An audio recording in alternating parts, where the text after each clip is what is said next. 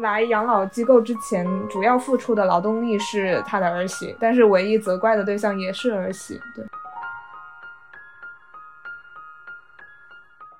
当自我不再保持统一的时候，还去追求自我的同一性，难道不是过去的我对现在的我的一种越权行为吗？只有做好充足的财富累积和这样子的准备，我们才在奔向死亡的旅途上面，能够更义无反顾地做自己想做的事情。比较鼓励说，让我们把人生当成一场电影嘛，以终点为开始，去规划自己的人生。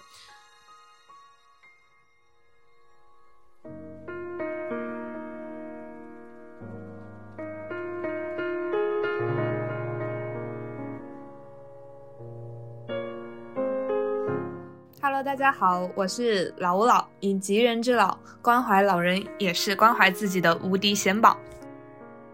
Hello，大家好，我是近期才有了养老意识，也希望所有老人都能够拥有幸福晚年的随妻。Hello，大家好，我是养儿不防老，靠自己才防老的理财规划师 Hypo。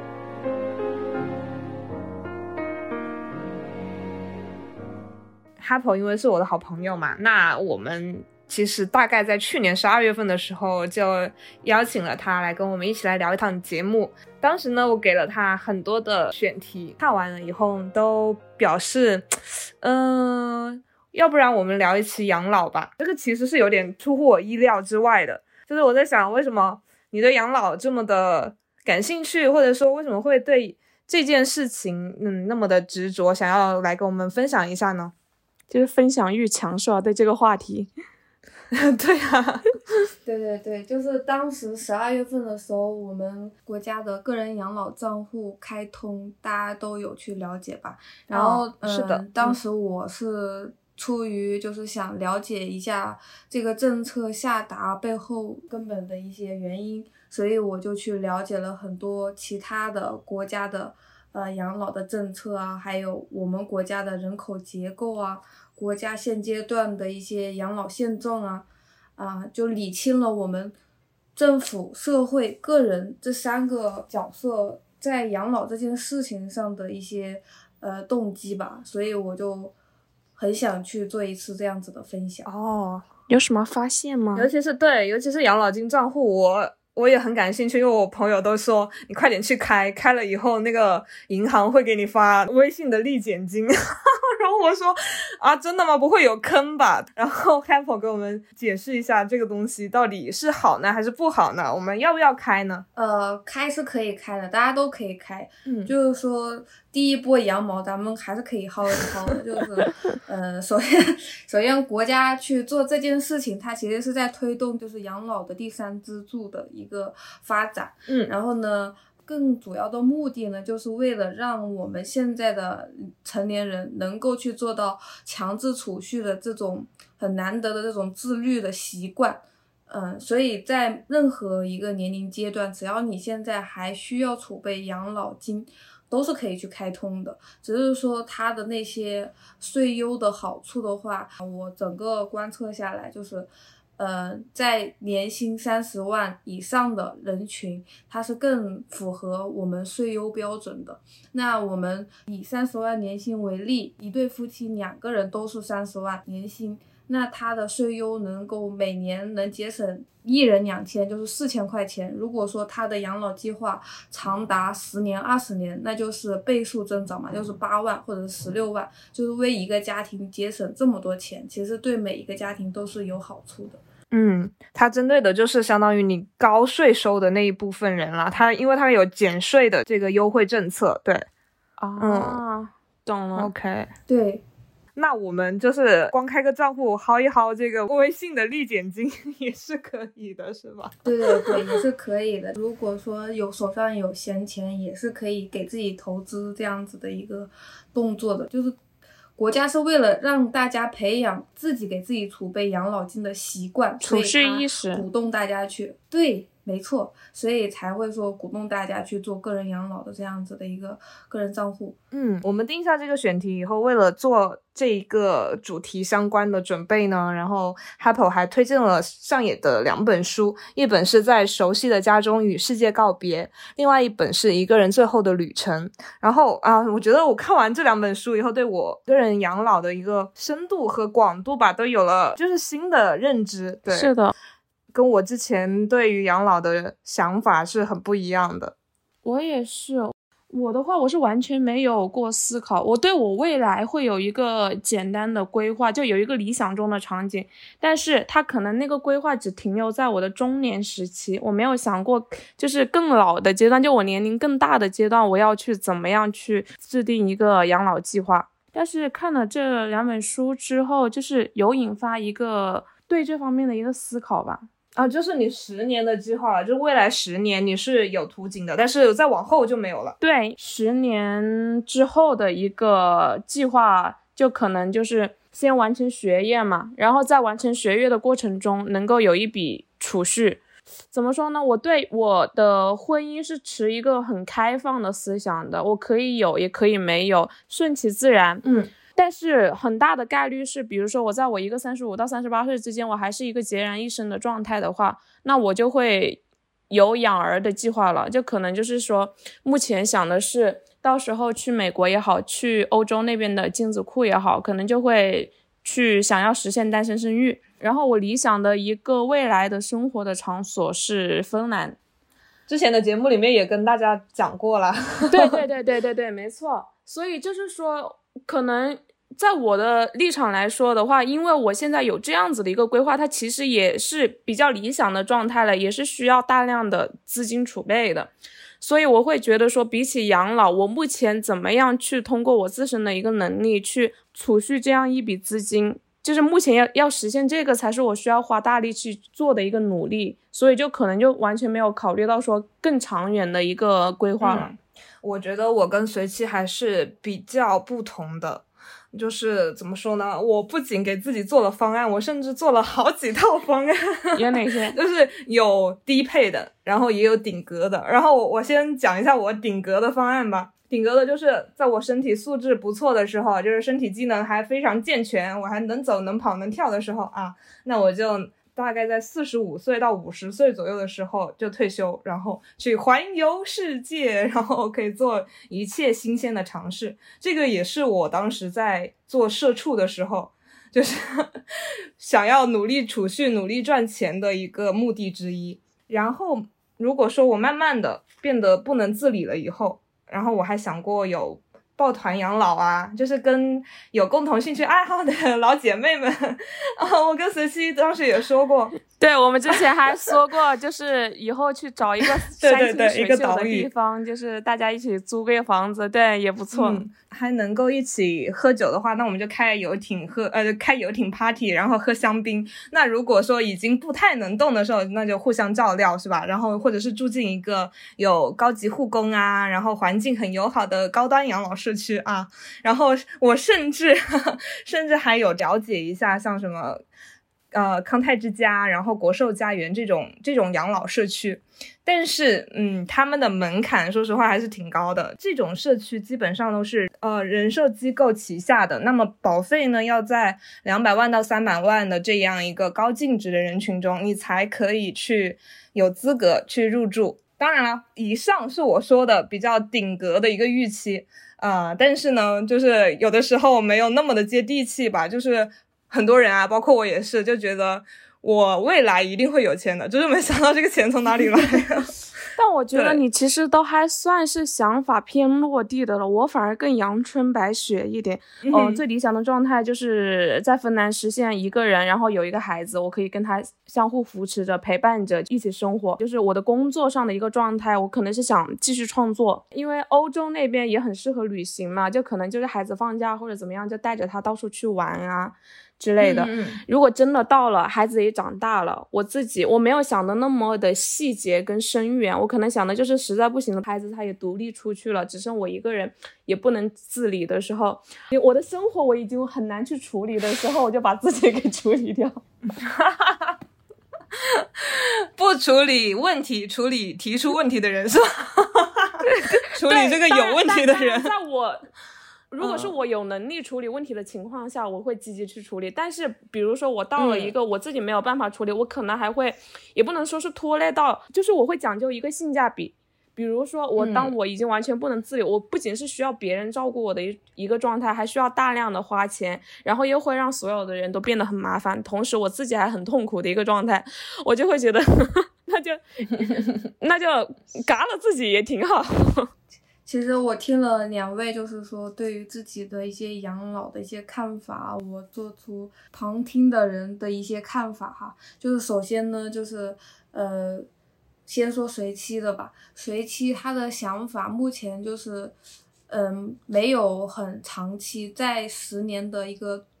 中长期的一个状态。那这样子，他他考虑的是家庭的增援，然后他需要去育儿，还要呃，同时要兼顾给自己做养老，所以他根本没有办法想那么多。其实不冲突的，我们。生活的人生阶段，你需要花掉的这些钱，就相当于我们人生里面的很多小盒子，然后每一个盒子都是固定要花出去的。包括你刚刚说要给孩子，要到孩子在国外生活，那这一笔钱和你的养老的钱是不冲突的，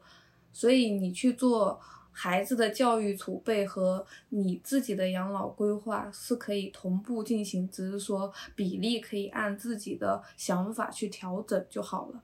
然后，嗯，比如说你觉得你的经济比较充裕的期间，更注重的是孩子的教育问题，那你就可以优先级考虑孩子，然后在安全比例里面，比如说再拿出百分之多少的比例作为。自己的一个安全的储备，植入这种想法就可以了，没有必要说框定死，你一定要拿多少钱在哪个期间去做这样的事情。我们是更希望做养老规划的时候，是把所有的事情都放在同一水平线上去看待的。这个比例的分配可以按照你自己的经济的状况去调配就好了，就不需要有太大的压力。然后呢，险保这边的。呃，养老的想法也是很好的。嗯，他其实是考虑的相对于理性一些，除了呃四人前的一些愿望怎么达成，包括四人后要去住什么样的一些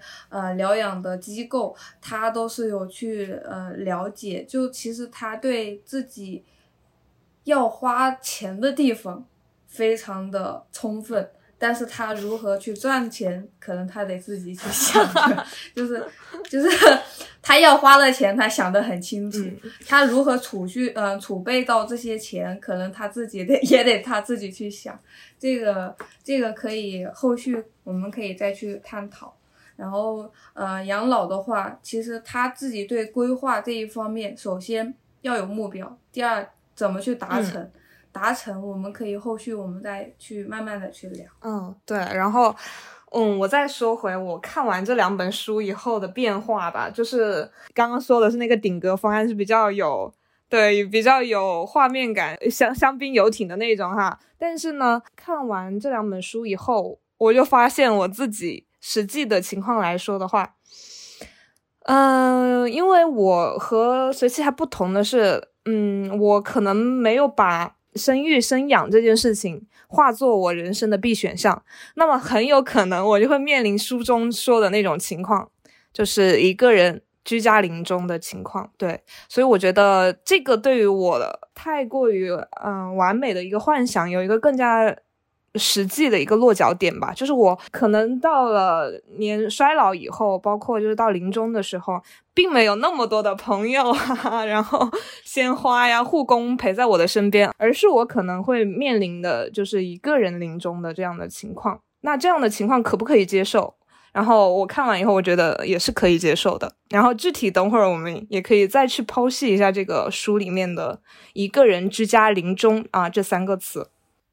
对，因为刚刚我们一直在聊的也是一个很理想中的养老中的场景嘛，就像我刚刚说的那些，也不过都是目前理想中的目标，它是不一定能够实现的。当然，你可以向着这个目标去努力，但是现实能够达成的东西是会有一定的差异性的，不会像是完全按照你理想的状态发展。所以最后说什么什么嘎了自己之类的，它也不过是就是最差的状态当当中了。嗯，没有选择的选择，对。对，因为像我现在，我也会觉得说，现在还是一个学习的状态，你对你自己之后的经济情况还是没有办法做一个真的很准确的判断跟评估。所以我一直都没有太把养老就是纳入目前这个阶段的人生计划，在它前面还有更迫切的问题需要去解决。但是我看完这本书，也有一个很大的想观念上的变化，就是对于之后处理自己的这个问题。当时我记得在《熟悉的家中与世界告别》这本书的时候，上野有提到一个观点，他就是针对安乐死而提出来的。它里面有一句话是这么说的：“他说，你生前的预期的有效。”期有多长？当自我不再保持统一的时候，还去追求自我的同一性，难道不是过去的我对现在的我的一种越权行为吗？就是说，在我自己目前一个健康的状态状态下，我去预想我以后生活不能自理了，我就选择安乐死也好，或者选择就是去处理掉自己也好，那个阶段的自己不一定还会保持现在这个阶段的想法。人是有求生的本能的嘛。就我昨天也有分享过一个视频，一个女生她分享自己的父亲临临终前，医生找她谈话，然后医生问她，呃，她父亲也就三五天的事情，到时候要不要要插管，然后她就说不插，对，当时的理智是不插，到后来真的看到父亲就是生命在一点点流逝，要离他们远去的时候。他的母亲很慌张的就跟医生求助，一定要给他插上管。所以，我们去做一些嗯理性的评判，有的时候是不太准确的。所以，我们现在给自己的未来做规划，同时也是这个状态吧。就因为很多人会觉得，第一是想的太远了，嗯，没有必要去想；第二就是你现在就算给他做了目标，以后也未必能实现。同样的道理是这样子，但是我们自己给自己的一些预期，更好的是给自己留一条退路吧，我是这么觉得。嗯，我爷爷当时也是，他弥留之际的时候，当时是面临的两难选择，是要不要拔他的呼吸管，就是他人是已经处在一个很痛苦的状态了，然后亲人医生给到的选择就是。他继续插着那个呼吸管的话，可以多活一两个小时。嗯，你拔了的话，它就可以消除掉当下的痛苦。但是没有人可以在当下做做出理性的选择，哪怕你知道。对，而且像我们东亚的文化，这个受很深的，就是儒家的一个思想。而且很多时候，可能一个老人人生的最后这一段时间，在很长的时间都是一个人独居的一个状态，家里的子女儿女都不会经常去看望他。但是，一旦到了他临终的，时候，那所有的朋友啊、亲朋好友啊，然后无论多远，都会再回来，有这个最后一面的这么一个仪式感在。所以我觉得，我也想到这个，就是你的这个仪式感究竟是做给 这个嗯谁看临终的人，对，还是说做给自己看？我觉得这个是上野这本书里面我看到很有很有感触的感触的一个观点。对对对。他说：“这是一种临终见证情节吗？”对对对，就是要见到最后一面。然后另外呢，我还想要说的就是，他这个强调的是一个人为什么会说是最后临终的阶段会变成一个人？因为大部分的人终终究最后会变成一个人，因为现在在一个面临着老龄化。或者是长寿化的社会，就是子女会慢慢的有自己的家庭嘛，然后他可能还会有自己的孙子要带，对，就可能我们会变成曾祖母的这样的一个身份。那如果说你有伴侣，伴侣离世以后，你也就变成了一个人。就拿我爷爷举个例子吧，就是他是在民国期间生人哈，他今年离世的，已经是九十二岁的高龄了。然后他在生前，他有九个子女。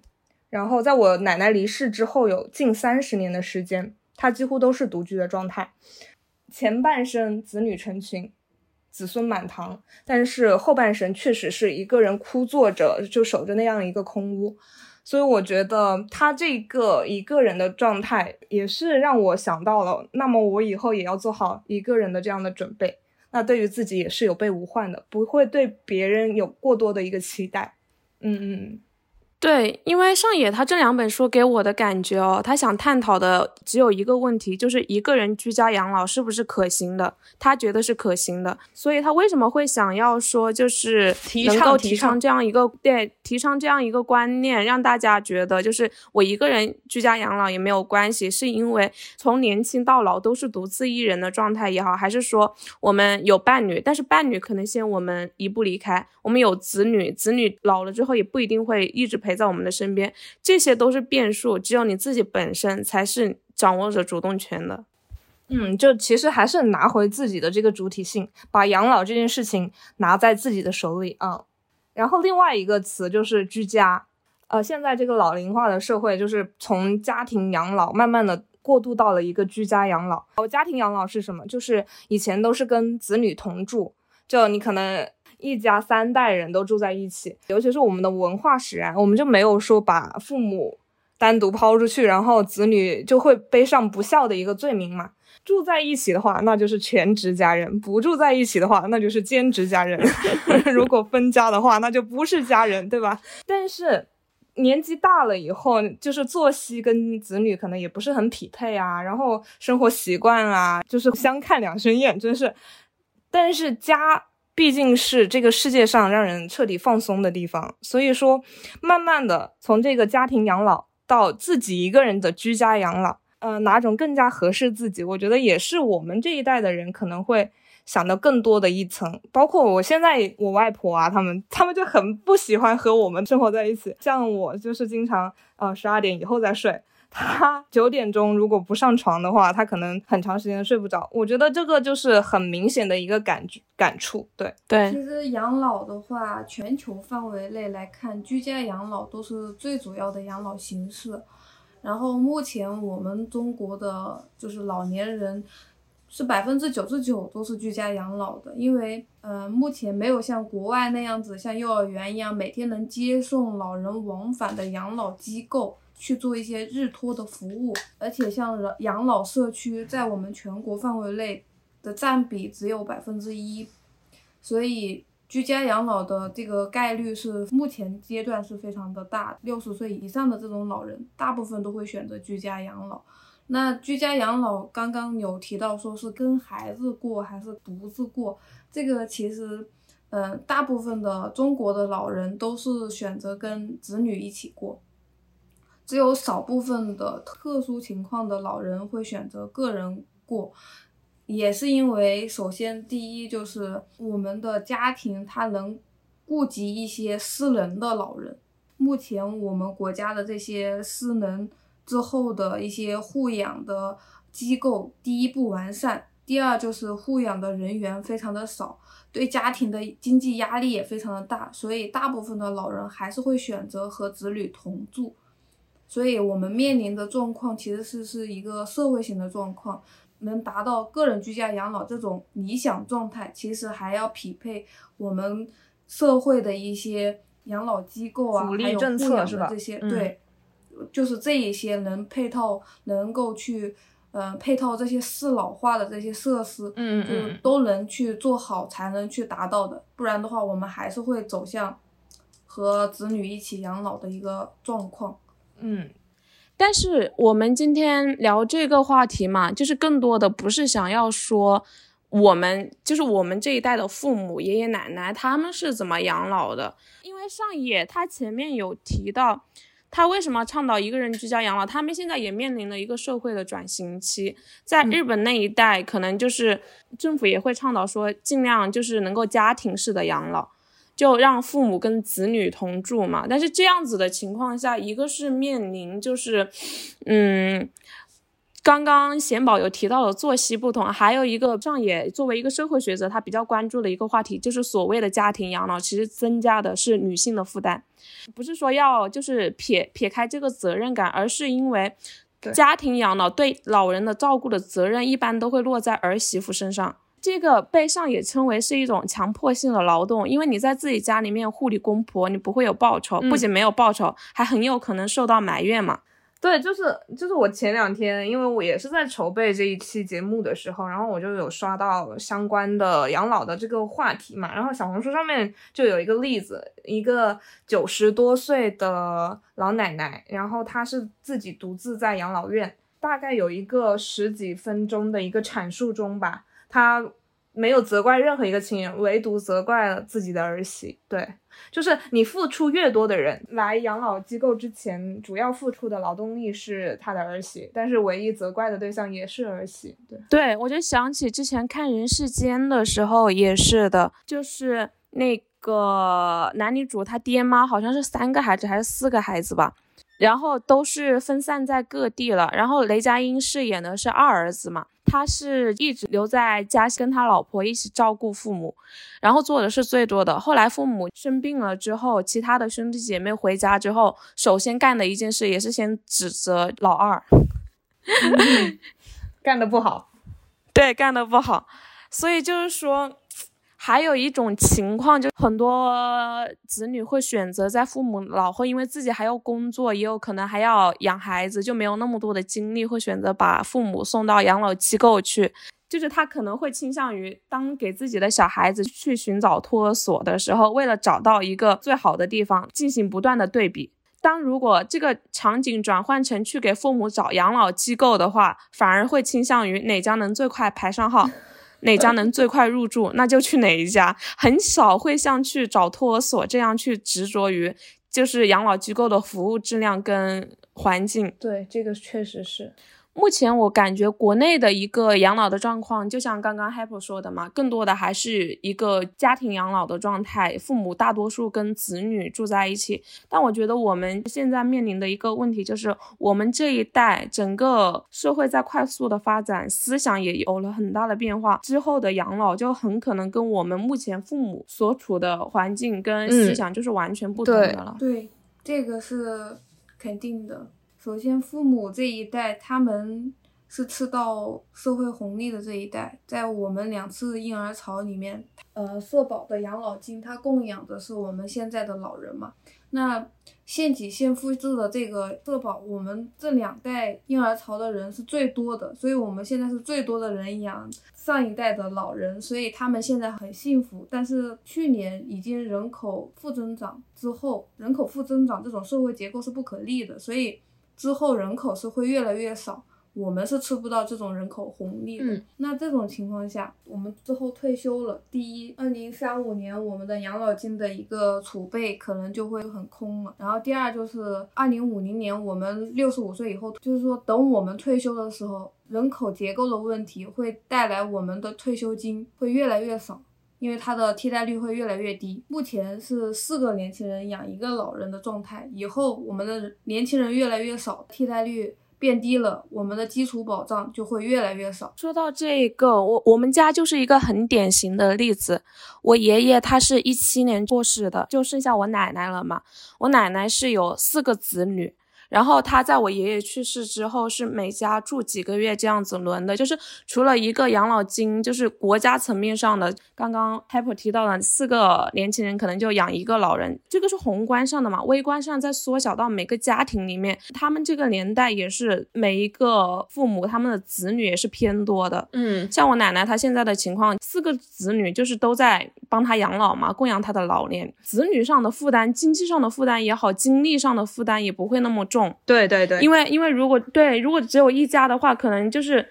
包像我爸妈这一代，他们也还没有退休，也还有自己的工作啊，各种情况。然后我外婆也是，我外婆跟外公他也是四个子女，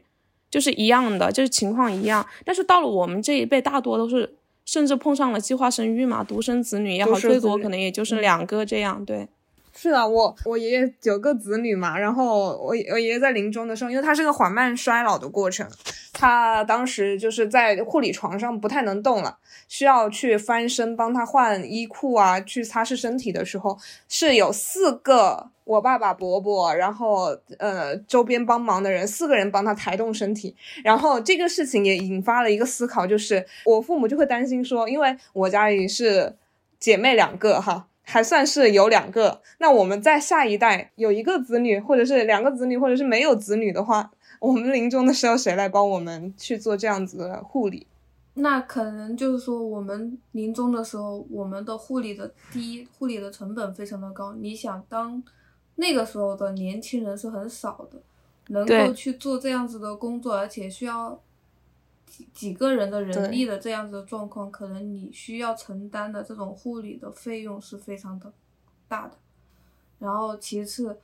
我们自己的养老金的缺口又是非常的多，所以给自己做养老规划。其实是自己需要有这样子的概念，所以国家为什么会去做个人养老账户这个动作，就是希望大家能重视起来，自己去做补充是吧？对，嗯，对自己来补充，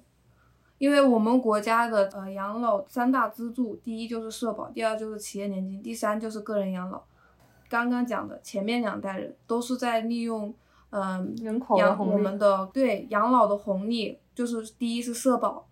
第二就是我们有大量的家庭成员能够一起共济，然后赡养老人，所以他的经济压力也相对的更小。但是到了我们这一代，其实就是呃社保的这个补充就非常的少。第一是很少。第二就是，嗯，我们的人口结构的变化的原因，就是我们这一代是独生子女的这一代嘛，所以就是将来我们去赡养我们的父母，其实如果你要成家，可能就是面临两个年轻人要赡养四个老人的状况。那其实这种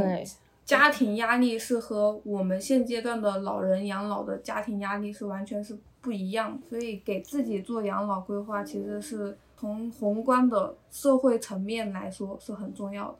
嗯，然后然后我这边还补充一个点，就是长寿的诅咒。这个是我看了一本书，叫做《百岁人生》，它是在讲说，在过去的两百年中，我们预期的寿命一直在稳步上升，每十年就增加两岁。如果你现在二十岁，那么你至少有百分之五十的概率活到一百岁以上。如果你现在四十岁，也就是八零九零后哈。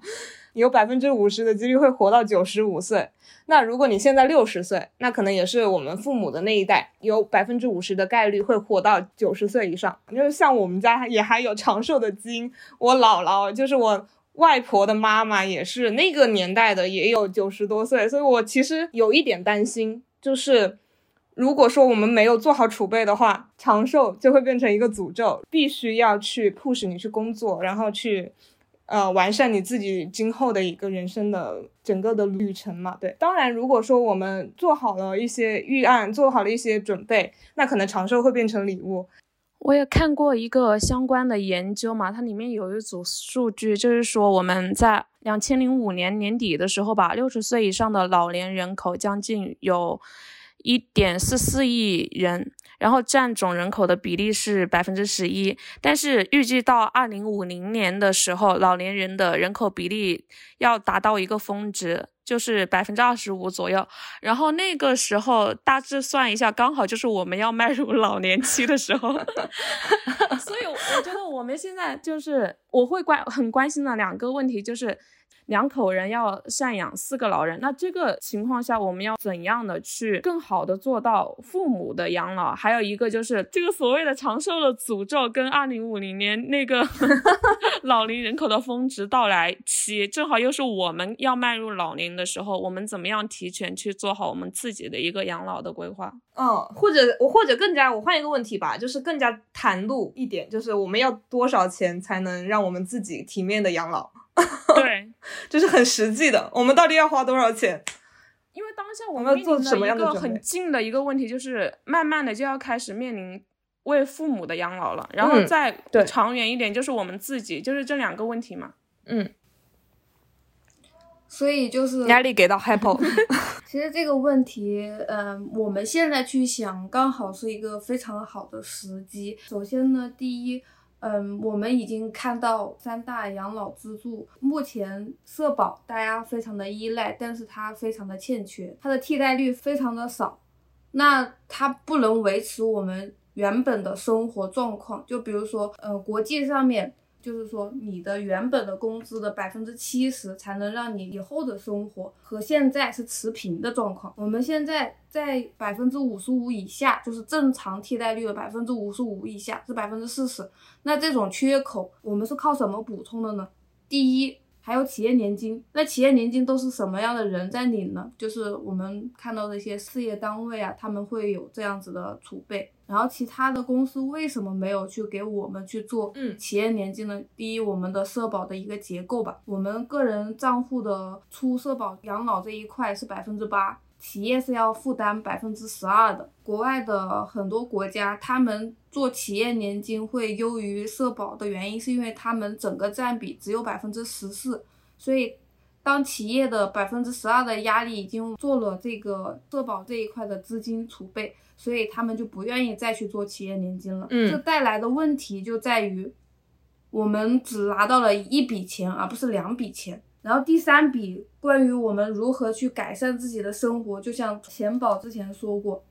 要给自己呃出去旅行啊，开呃什么游艇 party 啊，这这一些全部都是属于个性化需求。那个性化需求其实是可以通过商业养老的。年金啊，去给自己做一些养老的补充。那这三部分是我们全世界的社会都是这样子构成的，只是我们的社保这一边不够充裕，就是我们的人口结构带来的问题。第二，我们的企业年金只有少小部分人享用到了它这样子的福利。第三个，个人养老，很多人的个人养老的意识还没有很健全。所以目前就是这个地方是很薄弱的。然后呢，以及你们该如何去策划自己的养老，其实是通过每一个你特定的场景、你的特定需求去反推你需要花多少钱，然后这笔钱该如何的去落地到那个需求点上面，通过什么样的金融工具去匹配到它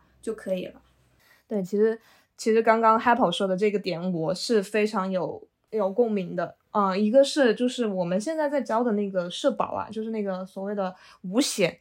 嗯，它是一个基本的社会保障。然后我有那个社保里面的医保呢，它也是有三种的。然后这边不，这边 Happy 等会可以详细的讲哈。那那这一块呢，我们像我们的行业，我们还算是一个呃正规公司签订的劳务合同的话，它也一般会按你最低就是。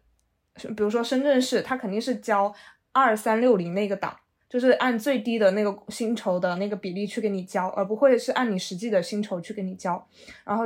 这个是因为企业确实要负担的比例，刚刚 Happy 有讲。然后第二个就是，呃，只有什么样子的单位可以享受到企业年金？那比如说是一些很好的外企、国企，然后甚至是一些事业单位。所以说。呃，真正能够覆盖到我们一个养老保障的这这部分的人，其实是占很少比例的。但我想说的是什么呢？我想说的就是真正需要的人，其实反而是享受不到的。我就举两个例子吧，一个是呃家居类的博主，他的需求是一个砸墙的体力活，然后他就去长沙的那个离国金。只有几百米的一个道路上面去找这种临时的工人，然后他一提出来说我要体力活的，围上了一圈的老师傅，奋力的向他推销自己。然后我才知道，原来说六十岁以上的劳力是没有办法去工地打工的，因为工地可能也会要考虑到他的身体问题啊，他的反应问题啊等等啊。所以说，六十岁以上做劳力的这批工人，他们依然没有办法退休，甚至找不到工作。超过六十岁以上，还在反复的被人挑拣。然后第二个例子就是。我自己的外婆，对她的年纪已经是八十六岁的高龄了，因为她是一个农村的妇女，她其实属于一个全文盲的状态，在她年轻的时候是并不知道有社保、医保这种东西的存在，也没有科普到这个部分，所以说她到了现在，你只能领取社会给她的最低的一个保障，大概每个月是一百块钱左右，用她自己的话来讲，就是一百块钱吃白馒头都不够，对，所以我就觉得说。嗯，我的观点是，越需要社保的人，反而是越缺乏保障的这一部分人啊，因为他们也可能面临到的就是很难有效又能够尽快的获取到对他们而言就是有帮助跟有用的信息，这也是个问题。对，然然后包括说像我们这一代的呃文化的普及程度会更高一些，然后信息差可能会因为有互联网啊、手机啊，就是更加便捷，信息的获取渠道会更多，但是依然我们国家还有那么多的农民工，还有那么多的文盲、半文盲、扫盲的工作一直还在继续，所以我觉得这个也是一个很。深刻的问题，在年轻的时候没有规划养老，然后又长寿的话，真的会是一个诅咒。对对对，我感觉是真的，就是越普通的人，反而就是越需要有一个养老意识，去为自己寻求一个老后的保障。因为你在讲嘛，所以我在想，就是说，为什么说越嗯越基层的人越需要养老？对对对，大家最近比较关注的就是法国的这个。退休罢工潮，对对，然后对罢工潮，他们为什么罢工也是这个底层逻辑。他们法国的人口统计就是说，富足的人和穷人的预期平均年龄是相差十四岁的。那就是说，法国的基层的苦难的人干了一辈子，到了六十四岁要退休的时候，他就挂了，他就领不到这个退休金了。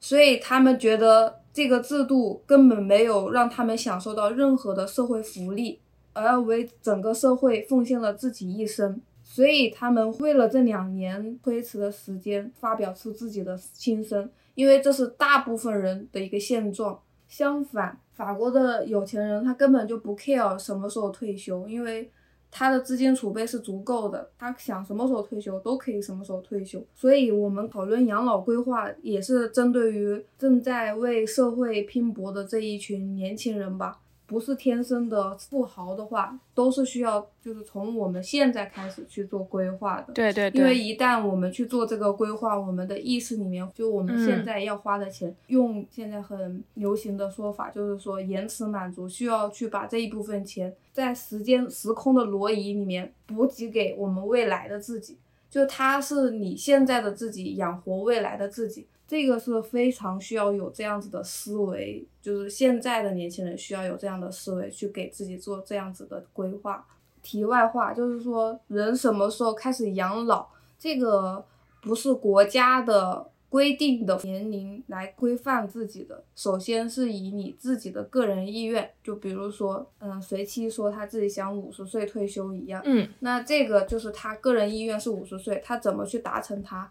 就是需要有专门的人去帮你协助你去做这样子的财务方面的规划，精神上的你自己可以解决，财务上可以去找专门的理财的顾问去帮你去解决这个问题。所以可以找你吗？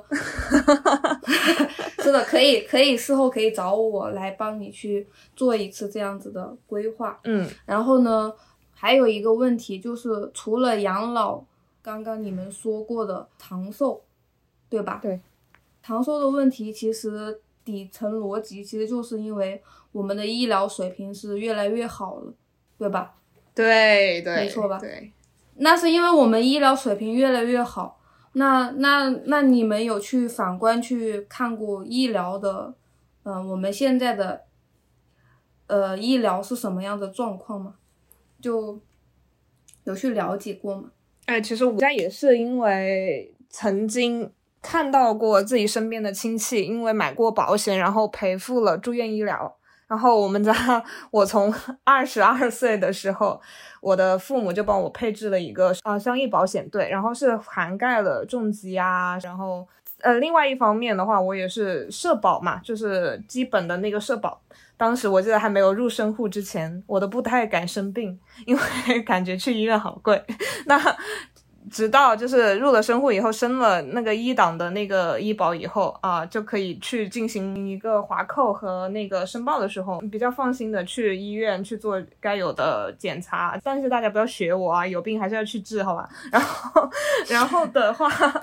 对，然后的话，在医保报销的范围之外，然后又会有商业保险给我一个补充。然后，如果万一我有。重大疾病的话，那也有一次性给付的那个重疾险，对，所以目前来说的话，我觉得我个人的保障来说还是全，但是可能金额还没有太够的一个一个状态，对，嗯，这种健康风险的管理它是一个动态的，每年可以根据自己的实际情况调整。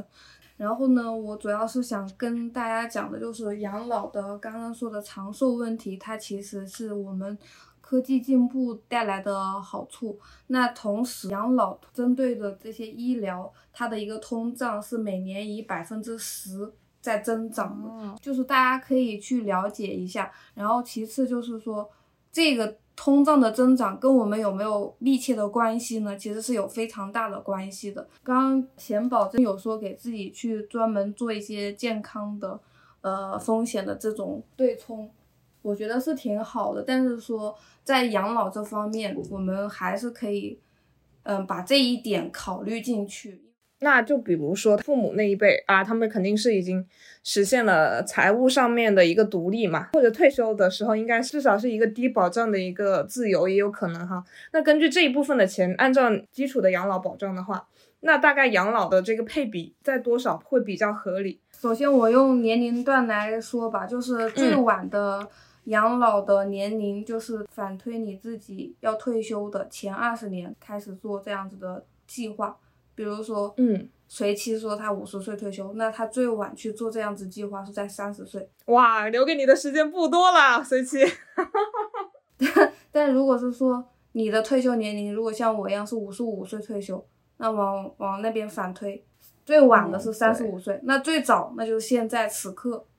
为什么呢？因为你你匀到每一年的这笔钱就会越少，你的压力就会越来越少。现在新一代的年轻人。找我来做养老规划的有很多是零零后嘛，嗯，最开始我会问他你为什么会去做养老规划呀？然后他说，呃，第一就是上学有了解过嘛，他们老师跟他们讲的就是说，当他领到第一份工资的时候，嗯，就要开始为自己的养老做规划了，因为他在能够获得稳定收入的那一刻起，他就是一个。能带来财富，而且是能把财富留给未来的自己的那一个人了。嗯，然后其次就是他目前的需求，他告诉我他要储备多少钱，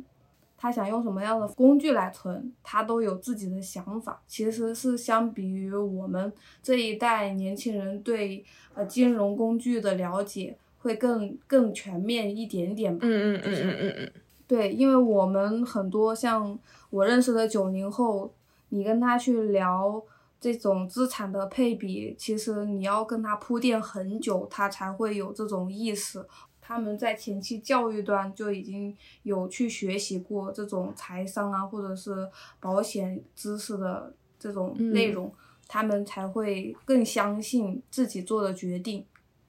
嗯，这说明国家现在的教育也在重视。对，国家很重视。我们国家的那个中国养老前景调查报告里面有讲过，十八岁到三十四岁的这一代年轻人，他每年给自己储备养老金的平均资金都在一千六百块钱。这一笔钱其实大部分都是在像我们刚刚说的零零后，他在做给自己在做准备，你懂吧？明白。对，目前是这个样子的。然后还有就是我身边有很多年轻人，就像。呃，贤宝一样，就包括我自己在内，个人的对生活的一些主张，就比如说，我们不太会去考虑以结婚来作为自己人生目标的一个选项，然后还有就是生育，跳过这些呃选项之外，我们更加的去看重我们未来的生活。就是大家更看重自我的一些，呃，不光是精神，还有经济上的一些东西吧，我是这么觉得的。归根结底就是说，让我们把人生当成一场电影嘛，以终点为开始去规划自己的人生，特别是像我们这种就是。没有婚姻计划的，虽然我有生育计划，但他也是针对到时候的一个个人经济状况，在允许的条件下，他是一个最理想的状态了。没有也是没有关系的。那我们很有可能就面临一个人，就是老了之后是一个人的状态。就要提前去想，以到时候养老的终点为开始嘛，去倒推我们现在该每个月可能，比如说要储蓄多少钱，要怎么样去达到一个至少也得在基础以上的养老吧。嗯，刚刚 Happy 有有讲到的是，因为我们这一代学校确实没有教我们财商相关的知识，然后我们的理财观念这边是有欠缺，包括养老的意识也是有所欠缺。那么。呃，我们我想到的是一方面可以说我们老了以后，子女那边帮我们来规划；另外一方面，我们自己能做的举动就是可能找一些嗯专业的人士来帮我们策划。呃，比如说 Apple 这一种职业的呃理财规划师，就我又有一种担忧在里面，因为这个担忧主要是源于呃我自己的长辈，我刚刚有说到他们对保险的意识还是比较提前，比较可能超于他们同辈人很多了哈。但是也会存在于一些卖保险的业务员不专业啊，或者是他们就是那种希望拉人头式的嘛，就是希望你多买，然后买了以后他们的提用会比较高，用那种小小的礼品反复的让他们去重复的去买同样一个险种。然后另外一个就是我爸爸前两天才发生的一个事情啊，就是他在广东这边有在交职工医保，回了湖南以后，他自己又给自己交了一个城乡的居民。医保，但是他这样的话，他就重缴了两份。然后很离谱的是，在这个之前，社保的网没有通，可能重缴的话是还会实现。但现在来说的话，三月份以后，他是既参加职工医保，又参加居民医保，这样是不能实现的。但是他依然缴费成功，而且这个费用还不给退。所以 我当时就很义愤填膺，跟医保局的人也有进行一个交涉。他的意思就是说。因为三月份刚好就是这个时间节点，是职工医保刚刚才开始能够看到入网，但是并不能阻断这个交费，所以这个费用交进去，他也没办法退出来。所以我就在想说，那老年人可能他们因为信息检索的能力和判断的能力比较差，可能就会做自己保障的时候碰到种种的问题。那这样子的话，我就想问一下参保应该要怎么？去避免，或者是有没有更好的意见？嗯，这个属于社保的一些科普，大家不是很了解，所以才会产生这样子的误会。首先呢，我们的社保是包括三种的，第一种就是新农合，第二个就是城镇居民养老，第三个就是职工养老。保险，那那这三个其实就是针对于城市啊、城镇啊、农村啊这三种不同的人群，只要买一个就可以了。如果是说针对于养老这一个啊，你刚刚说的是医疗，我就不展开了。养老这一块，像我们的呃农村的新农合这种，一年只用缴费两百到五百，嗯，然后呢，呃城镇居民养老和我们的职工居民养老这一边呢，就是跟我们的收入是挂钩的嘛，对吧？我们关心的是我们交了多少钱，我们能领多少钱？那领多少钱呢？我来告诉你一下，就一般的话，以广东省为例吧，交了两百到五百的这个新农合，你到你老了的时候能领五百块钱左右，对。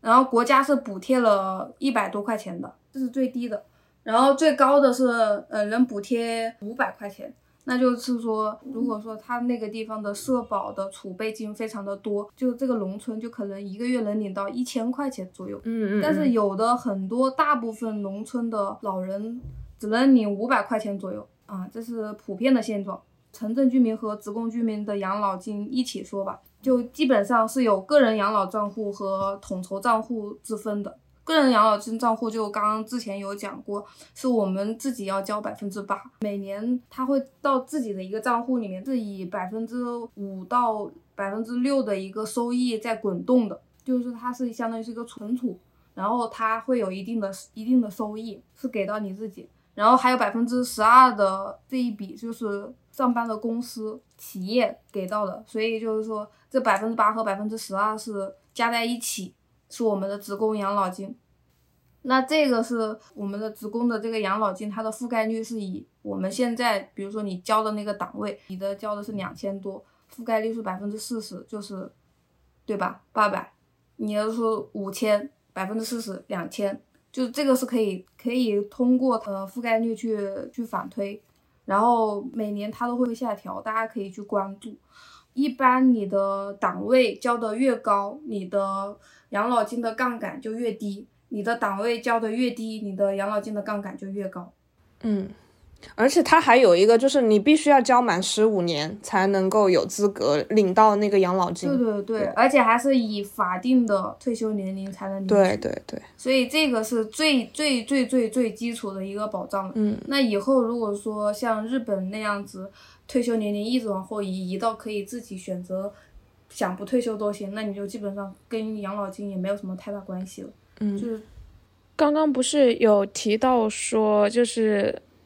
可能这一辈的人之后。比较建议、比较推荐的就是两种方式，一个就是后面的子女可以为父母做一个养老方面的规划，还有一个就是去找专业的人为自己做一个养老的配置。但是我刚刚有想到，就是因为在我们的比较普遍的观念里面，去公司找专业的人做一个专门的养老的规划跟配置，好像也是有嗯比较高的一个经济要求跟门槛的。那普通也好，基层一点的人也好，在想到这个事的时候，第一反应就是啊，那去找专业的人肯定是很贵的，就不会考虑，压根就不会考虑这一点。嗯，就是咨询费，对吧？咨询费的担忧。对对对对对。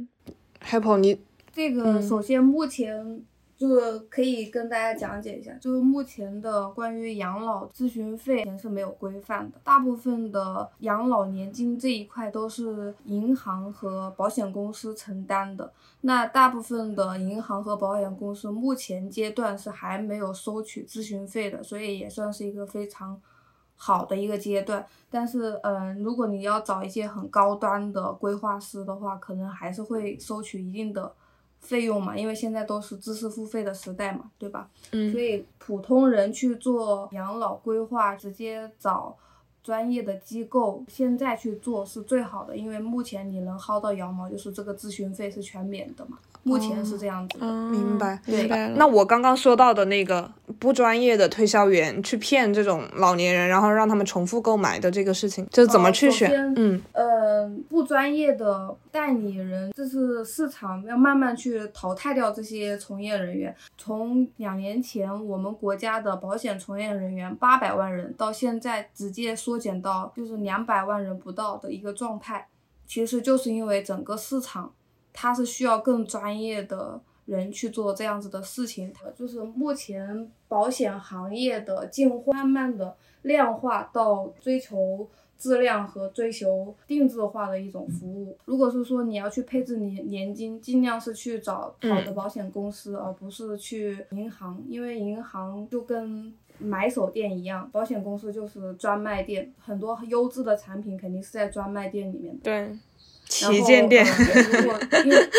对，然后大家年轻人很喜欢去购买一些互联网的保险。我不是说互联网保险不好，因为现在还不够的规范。嗯，然后你们去购买的时候，一定也是你要去看这个公司的综合偿付能力达不达标。然后综合偿付能力一般国家它会有一个基准线，每年都是会有波动的，就是两百多。如果你看到你买的那个产品的综合偿付能力在八九十、五六十，你就不要碰了，就相当于你有一百块钱，保险公司只有七八十块钱，就是这样子的一个概念。嗯。第二就是安全评级 A 级以上吧。然后第三就是如果你有一些金融的知识储备，可以去看一下。他们每一年的年报就是财报这些，他会披露一些今年的一些呃投资标的啊等等等等，这些是可以能看出他是否投资稳健，能够给你兑付的一些依据。建议不要选就是风险投资标的，就是什么叫风险投资标的？就是嗯股票对股票、地产，嗯，然后证券，尽量选一些以国债为主。啊，基建这样子的主要投资标的的保险公司，还有一点就是，你去保险公司，首先，嗯，任何一家保险公司它都是不会破产的嘛，那因为有国家兜底，嗯，所以所以银保监会的，对对对，所以你只能去取这个整个行业的头部的保险公司为你服务，同时你要去考量这个。给你服务的这个人，你知识储备是怎么样的？所以这一块就完全还是倚仗整个保险公司的运营模式。所以你要去投资这种理财产品的时候，还是选一些现在投资标的很稳健，而且运营非常良好的保险公司，基本上是没有太大的问题。嗯，因为每个公司的运营作风，国企和外资企业其实是相差挺大的。嗯。OK，然后我这边还有一个问题，因为像我来说，我会比较知道，像发达一点的城市，它的那个社保的那个水平会比较高嘛，我缴费也比较也比较高，就会有存在一个问题，包括我和随期都会有一个问题，他是异国，我是他乡，我们。到时候老了以后，我们可能会存在一个异异地区养老的一个问题。那在这些产品上面，那像我知道的是，我肯定是会在深圳交社保，而不会在呃我的老家交社保。到时候的养老的待遇肯定是深圳这边会更好一些。那像随期的话，他该怎么选，或者是他要考虑的因素有哪一些呢？嗯，首先就是。因为他的人生计划是波动的，所以他需要一些境外的资产去匹配他的一个养老的规划。嗯，首先你这个是非常好的，通过交深圳的社保，在异地能过得更好。这个我就先暂且不说，先说随期。随期的话，他要第一考虑他将来养老的地区在哪个国家，我们就在哪个国家配置相应的年金就 OK 了。这个是基础保障，你如果是说在那个国家永久性的定居，你就要在那个国家去配置这样子的产品。但是如果是说它是变动的，那就是以我们现在的所有的货币流通都是目前状态是美金嘛，那就是以能美金兑付的产品。就如果是说他不管去哪个国家，对对对。然后第二就是我们。养老这个问题，除了买它，最重要的是它怎么取用，所以还要嗯看当地那个国家对于这个汇率这种出口啊这种政策，一定要去很强的去了解。就比如说，当汇率变低的时候，年金的储备就会突然贬值，瞬间缩水。哦，能懂懂，嗯，就是。他要考虑第一汇率风险，第二兑付风险，第三支取通道的风险，这三个就是他如果要去配置养老年金这一块的话，他要去考虑的。呃，刚刚说的汇率风险，那就是汇率变动，只要变了，它就可能原地贬值或者原地升值。还有支取通道，像我们国家什么中国人。民兑付的这个美金到美国最多只能留取五万美金，对吧？嗯，就是他只能拎五万美金出去，每个人每年。嗯，那这个人民对美金的这个支取的通道就非常的狭窄。你在美国生活，你就最好就是买美国当地的，就不会要走这种支取的通道。所以这个是你的风险。然后兑付的风险就刚刚也讲过了，兑付的风险就是保险公司啊。对吧？它的一个产能的问题，那这个就是得我们去，嗯，做一些自己的考量，所以这个是他在境外去配置这样子的资产需要考量的。像很多我身边的同事，他生孩子是在美国生的嘛，所以孩子是从小就有就是美国国籍，所以他给孩子配置保险都是配置的境外保险。你在什么地方生活，你就在当地配当地的保险就好了。这个是我给他的建议，嗯，以及就是说，如果说他有回国的想法，那他也可以给在老家的自己去配置一点点。我是不希望每个人把所有的财富都留在同一个工具里面，大家可以去分散的去对冲一下风险。你就这这笔钱取不出来，你可以取另一笔钱。就是这样子，明白。随期基本上就是你去哪个国家，你就可以去买那个国家的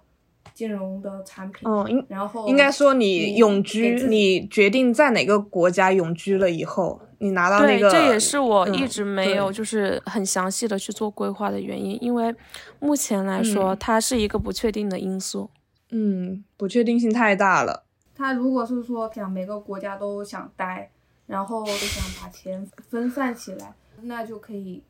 去哪个地方就留一点就好了，也也可以这样子做。但是它主要的明白也会有那种数字游民嘛，就是如果有有这样子的听众啊，或者是未来呃随期也不确定具体要留居在哪个国家的话，那也可以做这样子的尝试。对啊，就之前有一个我们国家的这个保险金的那个利率是三点五复利嘛，是比日本更高嘛，对吧？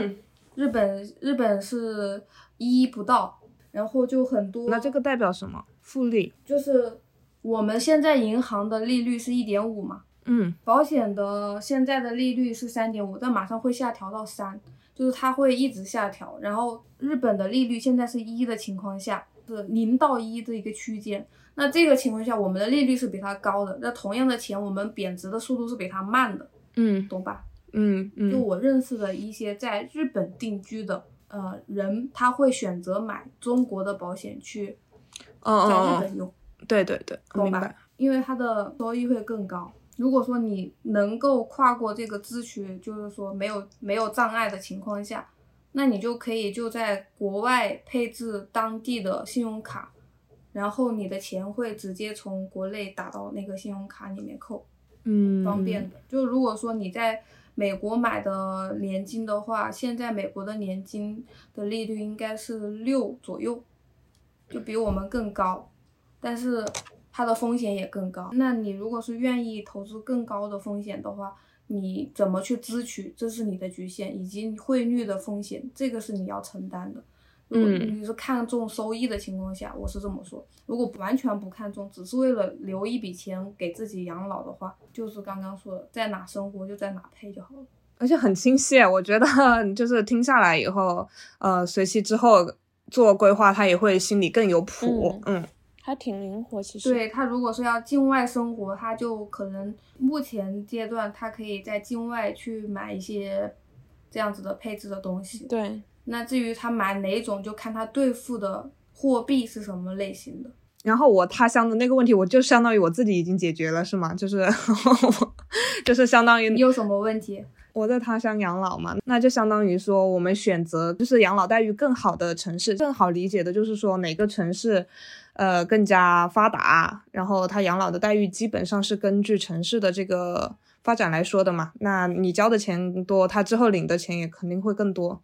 它其实是跟人口有关系的。如果说这个城市的年轻人很多，那它的社保的储备就会更高，因为人缴费的人多嘛，对吧？那你你去选择嗯一个年、非常年轻化的城市，而且有很强的支付能力的这种城市里面去，嗯那你就能获得更多的养老金嘛。但是你怎么用，没有说你在深对对圳交养老金，你就必须得深圳花，所以你这个只要在境内时间，都对对对。OK 的。这个对你只要你交是上海交北京的都没有问题了，就就就 是的，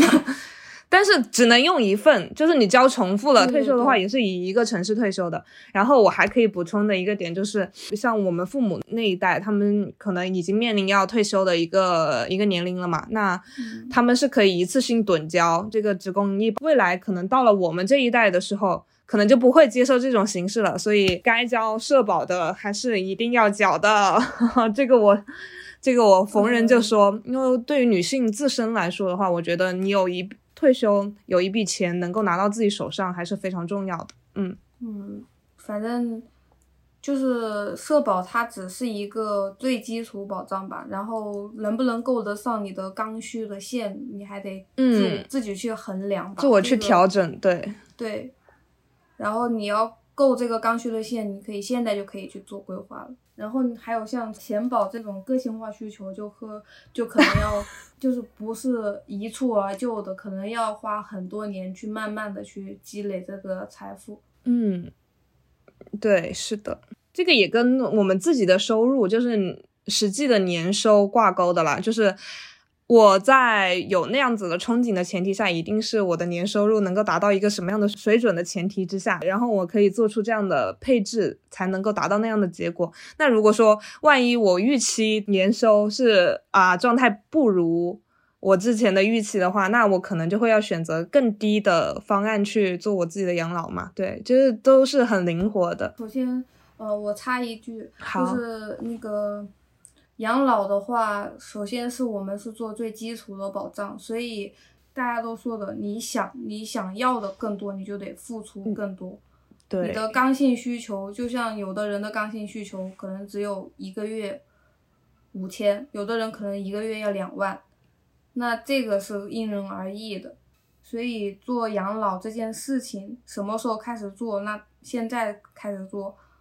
是最不最没有压力的。如果说你要拖到像爸爸妈妈这个年龄，你就没有没有时间留给你去做这件事情，所以我还挺庆幸是我们二十多岁的人在讨论这个话题，而不是一群五六十岁的太太在讨论这个话题。五十多岁，我们在相见的时候，可能大家都是小富婆，呃，都是老富婆了。因为时间是复利的嘛，提前的规划的话，它复利的时间就更长。人生是一场滚雪球的话，那你要选对一个养老赛道，然后有足够多的时间让它去滚，嗯，对吧？对对对对 对。OK，我觉得好像大大小小的侧面我们也都有涉及到了。那目前来说，我们现在是自己身上的，包括可能家人啊、亲朋好友呃身上的一些问题，我们都有问到了 Apple。那么到最后的总结的部分了，你们最想跟小电池们，或者是对于我们未来可能会听到这档节目的朋友来说的话，你们最想提供或者是？或者是想说的点是什么呢？我的话，我其实真的不是一个很安于稳定的人。我一直觉得我自己是思想会，嗯，说开放也不对，可能是会有很多的天马行空的地方吧。我我不喜欢给我的人生去设定一个很单一的方向，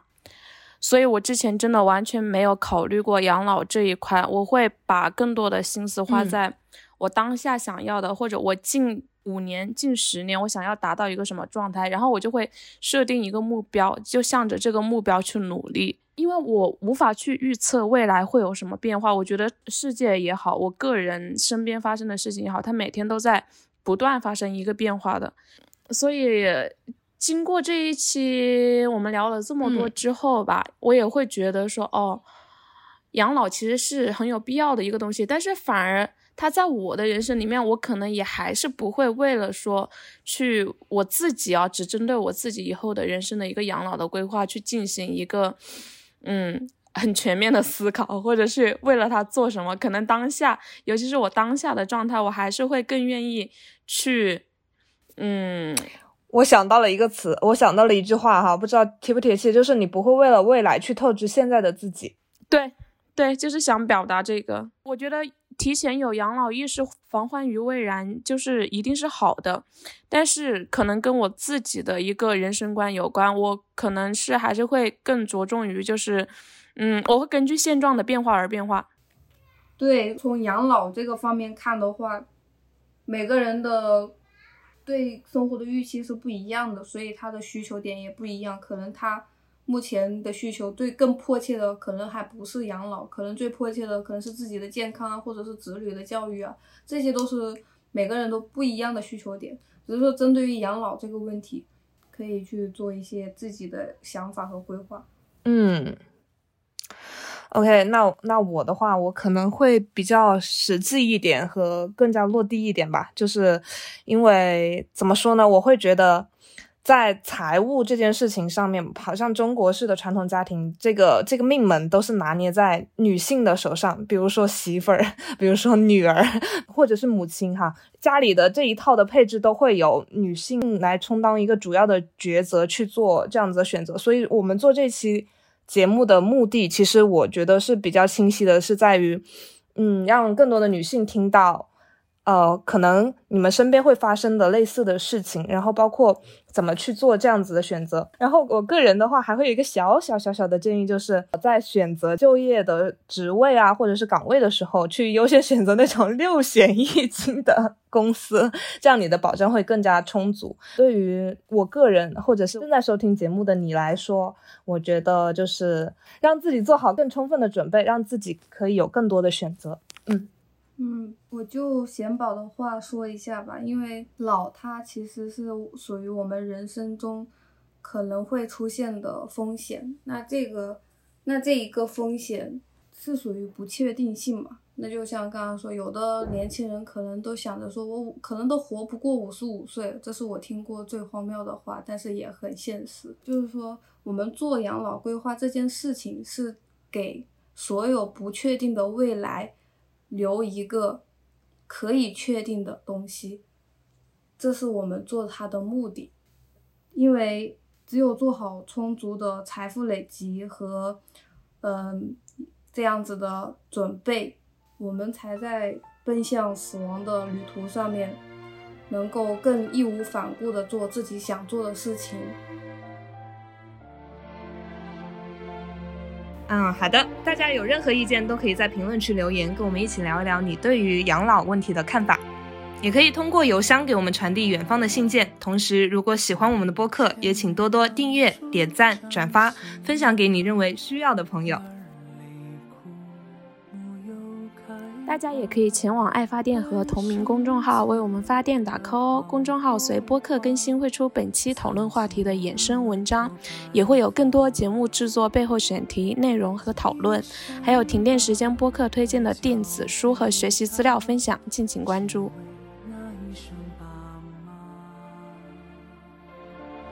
时间都去哪儿了？